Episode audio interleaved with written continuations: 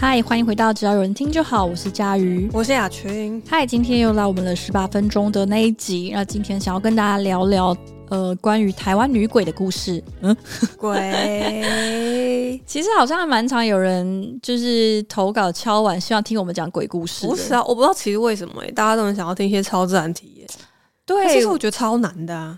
就是如果没有，好像也很难生出来。对啊，而且你要讲什么？而且我八字有四两七，所以我比较难遇到。我这个我真的不知道我八字有多重，但应该也是不轻，因为我称称几两重吧，雅群。好，我是什么好称称几两重？呃，而且我像我自己知道有好几个也是那种 podcast 节目，专门讲这种灵异啊、鬼怪啊，或者是一些跟那种凶案啊、见识实录有关，嗯、就是比较惊悚型的，表现都蛮好。在国外好像也是，对对对。就大家会犯罪实录型有在追求这一切，但我个人是会没有我我没有那么主动想听鬼故事哦。我我本来也觉得还好，可是我前阵子有分享，我最近迷上一个 podcast，但它其实不算是在讲犯罪实录，它是在讲鬼片或恐怖片或惊悚片。嗯，就是然后而且它的 podcast 名字就叫做 Too Scary Didn't Watch，这是是英文的 podcast。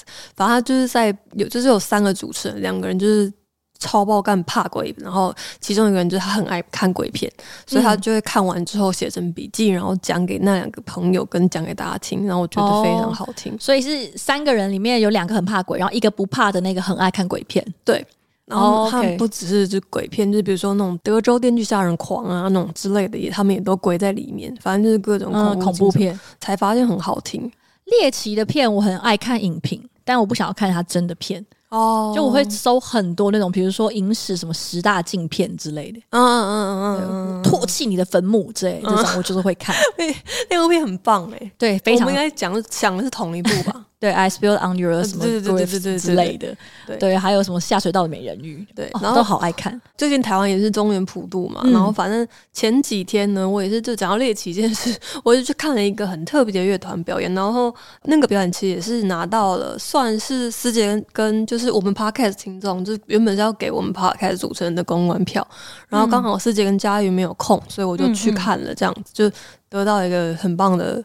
机会，那个那个乐团就是同根生，其实、嗯、其实应该算是小有名气的的乐团了。可是我是第一次看他们的 live 表演，非常特别，因为那个乐团就是他用了非常多的民族乐器，就比如说有很多乐琴、柳琴、中阮，就除了大家大家知道的是什么贝斯、吉他、叭叭叭之类的，他们还有用这些很特别的乐器。整个乐团的风格都很强，但他们这一次就是我那天去那一场的，算是他们一个发片的预热专辑。然后他们这一次的新专辑叫做《边缘转身术》，然后《边缘转身术》的英文名字就叫做 Holy God 仔。因为他们之后会去世界巡回，他们就说想要让全世界都学会 Holy God 仔这一句话，我觉得很可爱。但是反正这一整张专辑呢，它是以台湾的各种都市传说为底。或作为创作灵感，然后去解构各种台湾都市传说或妖怪故事，写了十首歌。所以里面就比如说有一首歌叫做《虎姑婆》，然后它其实不是在讲虎姑婆这个怪兽，而而就是在讲，比如说很多人会把一些很老的嫁不出去的女生，就讲说他们嫁不出去，然后叫他们老姑婆、老姑婆。嗯，然后他们就是在就是在写一个这样的女人故事，就是她年轻的时候很风光，然后赚了很多钱，但是年纪大了之后，因为很那种传统的台湾的习俗是。如果你没有结婚生子，好像你其实就不能拿到自己的财产之类的，然后就流落到桥下，然后只有拿到一件虎皮的被子，就住在桥下这样，然后所以就写了一首这样叫《虎姑婆》的故事，就是类似之类，就整张专辑就有很多像这样的歌，就改编了各种台湾传奇。其实我一直很爱听这种妖怪故事，嗯，就是可能因为 大家也知道我是因为就是除了。听很多歌之外，我其实本身也是一位相声迷，然后也很爱听说书，嗯、所以其实就很常会听到这种，就是他们的说书会讲一些神怪故事，然后我就一直对这些妖怪故事蛮兴蛮有兴趣的，然后就想说最近那个鬼门开嘛，那我们就来聊聊鬼这件事情好了。像我自己是真的原本不知道这些事情，比如说林头姐的故事。嗯，嘉瑜是知道的嘛？就是林头姐的原型。我在录这一集之前，全部都准备了。清末台湾四大奇案，哦天哪！我连我连第五大疯女十八年都看了。哦天哪！你看了《疯女十八年》？我看了《疯女十八年》，因为《疯女十八年》甚至是一九五零年代的事情，我非常吓到。这些都是是一些清末台湾四大钱，都是一些非常久之前的故事，大概都是在清末左右。对，但就是一直流传在民间。然后像林头姐是被在一九八八年被拍成了电影。其实林头姐的本名叫做李昭娘嘛，她有三个孩子。然后就是她跟她的原本的丈夫在渡过台湾海峡的时候呢，她的她的老公就死掉了，就是船只就翻船，所以她其实是一个寡妇带着她的三个孩子。但是没想到呢，他们到了台湾之后，李昭娘好像是被她的邻居还是谁类似强暴，或者是类似就是强占她的身体。嗯，我看到的故事大部分都是就是有一个男子叫周亚斯，对，对，对，对，周亚斯就是去接近林投姐，劫财劫色。大部分的故事其实就是他是他是骗这个昭娘的心。就是他是诱，是哦，嗯，哄哄骗诱骗昭娘，所以昭娘是对他有情意，然后他就跟他说他要去中国做生意，然后所以昭娘就把所有的积蓄都给他，对啊，就这个臭渣男就把他的钱拿走之后，就是就离开了，嗯，没有再回来，然后他就在那边痴痴的苦等，等到后来是。旁边的人看不下去，然后就跟他说：“哦，他其实他就不会再回来，他不会再回来。他有三个孩子，然后两个孩子就是因为他一直等不到人回来，对对对，所以两个孩子就饿死了。对，然后最后他在孤苦无依、悲愤交杂之下，把仅有的孩子第三个孩子掐死，然后他在林头树下上吊，上吊。对，然后就变成了林头姐。”反正周亚斯就是一个骗财骗色的渣男，对，像是那个我刚刚提到的那个乐团，就是同根山，他们就是在讲这个林头姐化为鬼之后的一些心声，就是一首怒吼的怒骂渣男之歌。他们就说，大家以后想要渣男的时候都可以拿出来听。但是我我也知道台湾就是有一个林头姐的传说，可是像背后的这段故事，其实我一直都不知道。嗯，关于林头姐，我好像偶尔会听到，是因为她过世之后呢，她还是会。因为他心有怨气，所以他没有消失，就成为了厉鬼，或是成为了孤魂野鬼，游荡在人间。然后，呃，旁边有一个卖肉粽的，他晚上都会拿钱去跟他买。然后那个肉粽卖肉粽的早上就会发现，哎，怎么有纸钱混进来？然后才发现说有一个常常来来买肉粽的女子是鬼。然后就觉得这个故事因为这个肉粽的关系，增添了一丝香火气。对，所以那天在那个乐团表演的时候，就说你们知道那个林头姐其实是史上第一个使用虚拟货币的人。对，呃，算虚拟货币吗？因为那个纸钱隔天是看得到的，实体的。我也比较好奇，说那个时候林头姐不知道她是南部重派还是北部重派的。呃，住在哪？这得这得研究一下，她住在南部还是北部？应该是住在，应该是住在南部啦。对，林头姐。然后，哎、嗯欸，其实也有讲说，那个为什么会。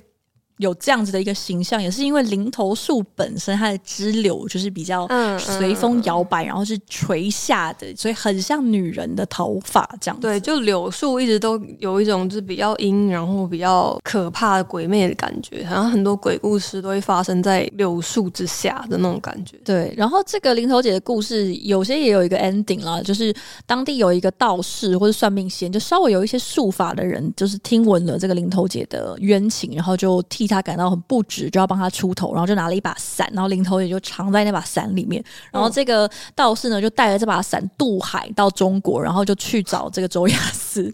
然后到周亚斯家的时候，就咻，然后把那个伞打开，然后林头也就飞出来，然后就变成一个厉鬼呀，然后就把周亚斯他们一家人都杀死了，这样子。哇，好痛快哦，很痛快，而且这个这个算命先人好好哦。对啊，啊，某一种程度上来说，就是怎么会都会出现像这样子的故事，会有一个好心人，然后帮他把这把伞带过去。所以除了林头姐以外，还有另外一部片，小时候很爱看的一部连续剧，也是鬼，就是藏在伞里面，竹伞、油纸伞什么的。嗯，我觉得对于伞里面可以藏灵体这件事情，就印象非常深刻。嗯，对。然后这个是林头姐的故事，还有一个我觉得很有趣的是。啊，很有趣吗？反正就也算是蛮有名的故事，是陈守娘的故事。嗯，然后陈守娘也是差不多，差不多也是清末的时期的故事。然后她也是，她是甚至是有所谓台湾第一厉鬼之称。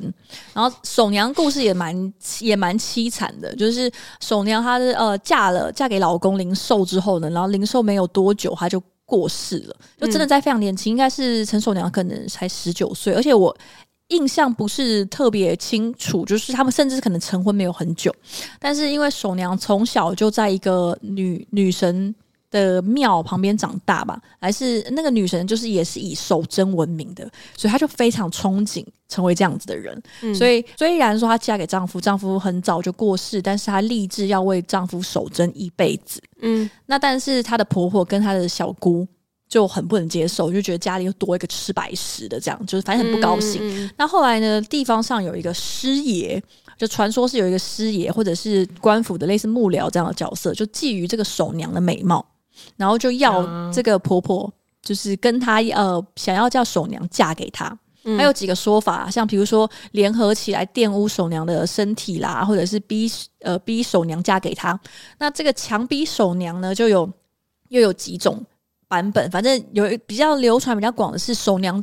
抵死不从，结果就被婆婆跟小姑以尖锥物刺其下体而死，嗯、就是被凌虐致死，哦、而且居然是尖锥物刺其下体，哦、就是真的下风。嗯，那后来他过世之后呢，呃，守娘的弟弟要来替他收尸，练官的时候就发现他身上全部都是伤痕，哦，然后就发现说姐姐可能不是自然的过世，嗯、然后就要替姐姐讨一个公道，就上那个官府。提告这样子，但是那个时候呢，呃，本来一开始是有说官府吃案不肯不肯报，而这是一个，那也有说哦，因为他们闹得实在太大，就其他邻居也都起来，就是觉得怎么有这种事情啊，然后那一时民怨沸扬，所以官府就惩处，就处处死了姑姑呃那个婆婆跟小姑，嗯，可是师爷这个时候已经逃到中国去了，嗯。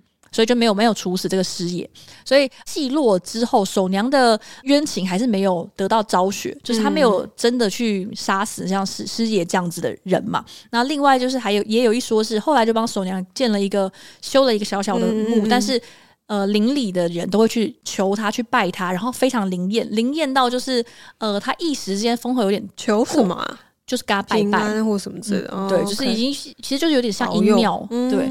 那后来就是因为风头有点过盛，然后呃官府不太乐见像这样子的情况，然后就硬要把守娘的墓迁到别的地方，嗯，然后守娘就不高兴了，所以他就是半夜都会出来大闹，就是化作一个青青色的鬼火这样子。然后就闹得一时之间，那个邻里鸡犬不宁啊，就是有那个守娘的冤魂作祟。嗯，然后这件事就哦，一开始是拜托土地公去镇压，但是土地公已经不是守娘的对手了。就是陈守娘已经一个哇哦，就是美少女战士，就完全没有办法镇压守娘，所以土地公就就就拜第一站就土地公拜，然后后来又再去请这个广泽尊王。然后土地公的角色不是一向就是去请更厉害、更会打架的人吗？就所以苦力用就去请广泽尊王，对啊，广泽尊王就是应该是应该就是武将啊，是专门降服这些魔神仔的。然后大家可能跟广泽尊王不熟，我想这也是很合理的。就是大家如果有印象的话，广泽尊王是你看到一定认得出来的神明，因为大部分我们印象中的神明就是都那个眯眯眼的，嗯，就是不然就是闭着眼睛，不然就是或他们是亚洲人的血统，所以他们就都会有一点眯眯眼。Oh. 但是广泽尊王的眼睛是。被戏称为在戴隐形眼镜，嗯哼，就他眼睛是瞪超级大，一个大眼地的状态。嗯、然后这边岔题讲一下，为什么广泽尊王会是一个大眼地的状态？就是广泽尊王也有一说，就是他非常孝顺妈妈，Okay. 所以他的那简直是家里的理想型啊。对他，欸、我没我好像没有特别爱孝顺妈妈。对广泽尊王的坐姿也不太一样。如果他很孝顺妈妈，但你妈妈已经不在了呢？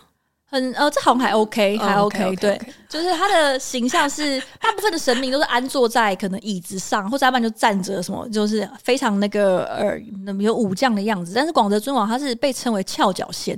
哇哦！就它是一个翘脚，就一只脚或支或握的感觉，好潇洒呀。对，但原因是因为他要飞升的时候，妈妈太舍不得他，就拉着他一只脚。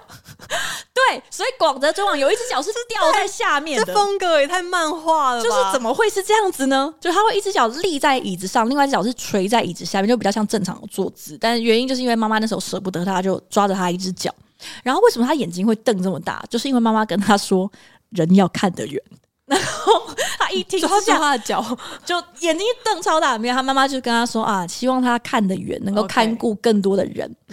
所以广泽尊王听到了当下，眼睛，眼睛就瞪一个超大这样子。但我觉得会在正常的情况下听到妈妈这样子，就是提点你的时候会瞪超大嘛？因为我觉得那个，如果你大家有去看广泽尊王，会觉得那个大的感觉是那种开什么玩笑啊的那一种大，就是要求太多了吧，妈妈的那种大。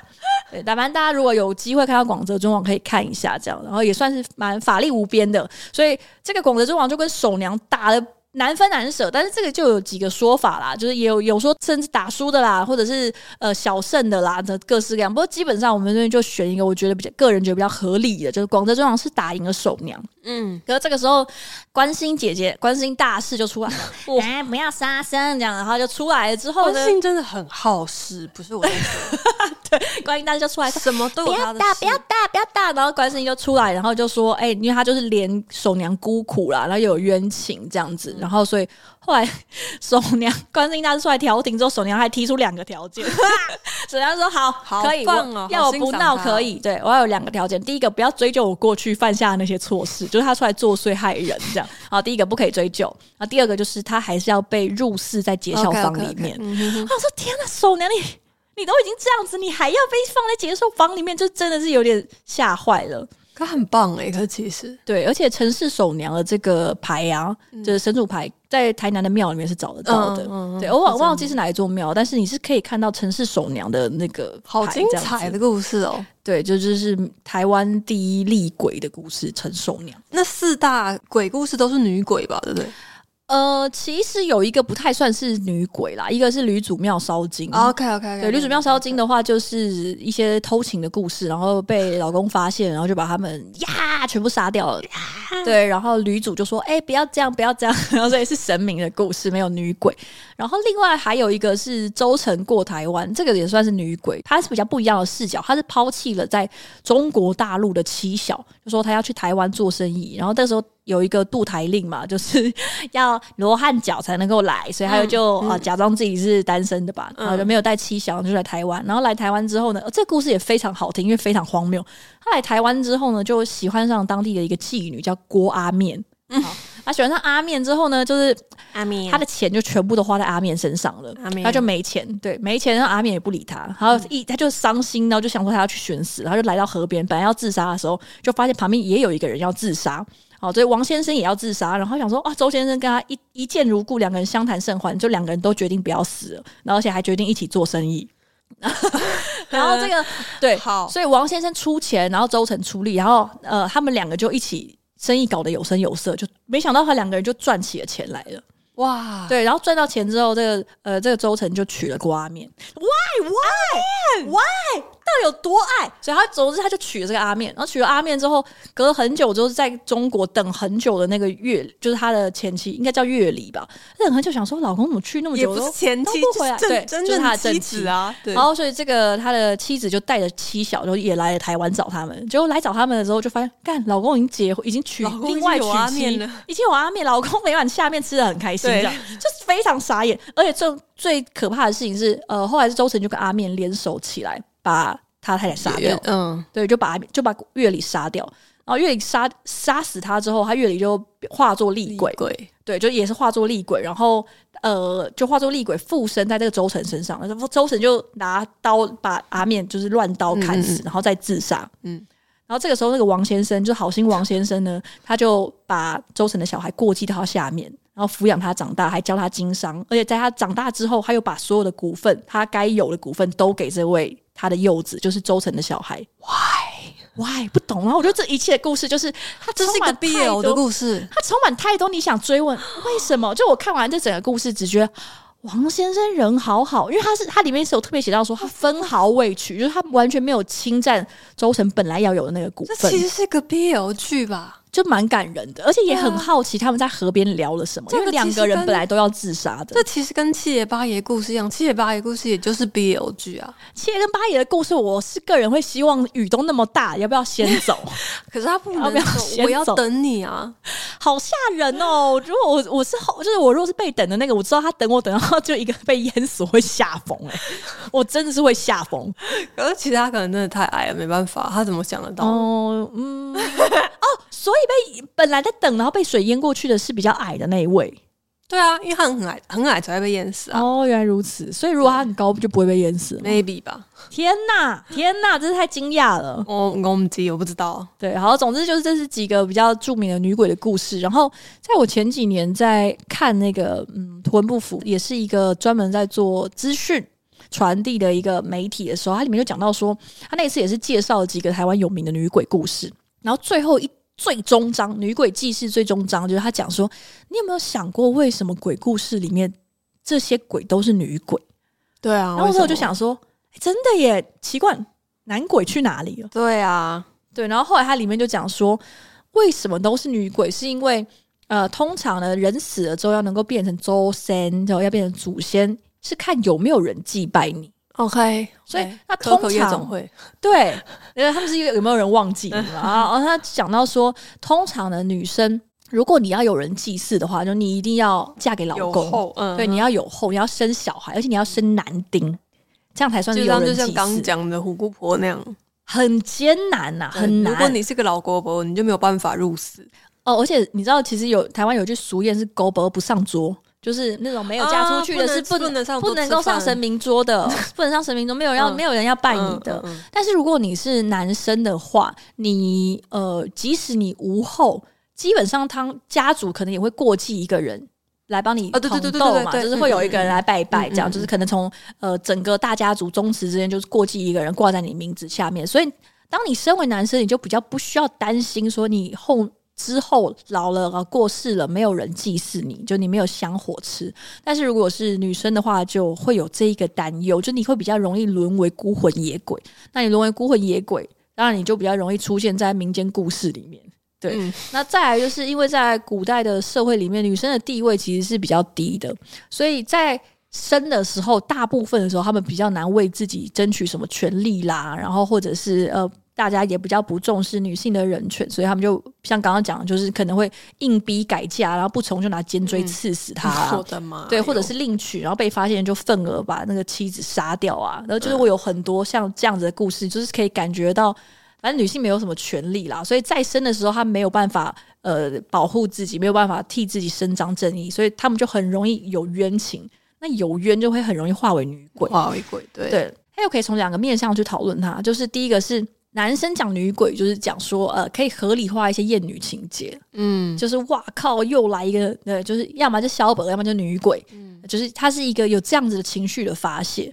那再如果是以女性来说的话，女鬼就像刚刚讲了，她拥有的那个权利是有戏剧张力的，就是她在生的时候都被欺凌致死，但她化作鬼就是很很常，可能民间故事也蛮常见的嘛，就是她被逼到不行。这几年好像比较少听到，小时候是真的会很常听到新闻报说，呃，有女可能投海自杀，然后就穿红衣服。对对对，那其实也就是一个活着活着没路走，我就死化作厉鬼。对，就是你在再生的时候，你没有权利呃替自己伸张正义，那你就期望自己化作厉鬼，然后就可以呀，这样就是一个大杀四方的状态。其实我觉得所有的民间故事都是当代社会的反应。像我们刚刚随便乱讲几句，也不是随便乱讲，就讲了几个故事里面就讲很多，比如说渡台嘛，对，然后罗汉教嘛，对，然后还有很多跟林头也借钱说在中国大陆做生意啊什么，那个就是去做茶叶生意啊，然后都都在大在大稻城什么的，那就是都是很当代社会的反应。对对，还有讲到说呃不愿意改嫁，想要进那个结孝坊。那那其实都是在那个时代蛮常见的一个情况，嗯、所以为什么会有女鬼，其实都是社会的产物。对，像我后来就会想说，这几年好像没有鬼了，比较少有名的 鬼。我后来去查一下，就是近年比较有名的鬼故事，就还是有女鬼，可都是那种就是比如说徘徊在淡江大学为了情 情伤而跳楼的那种那种。我的妈哟！哎、欸，可是 也是女鬼吗？就没有还是没有男鬼吗？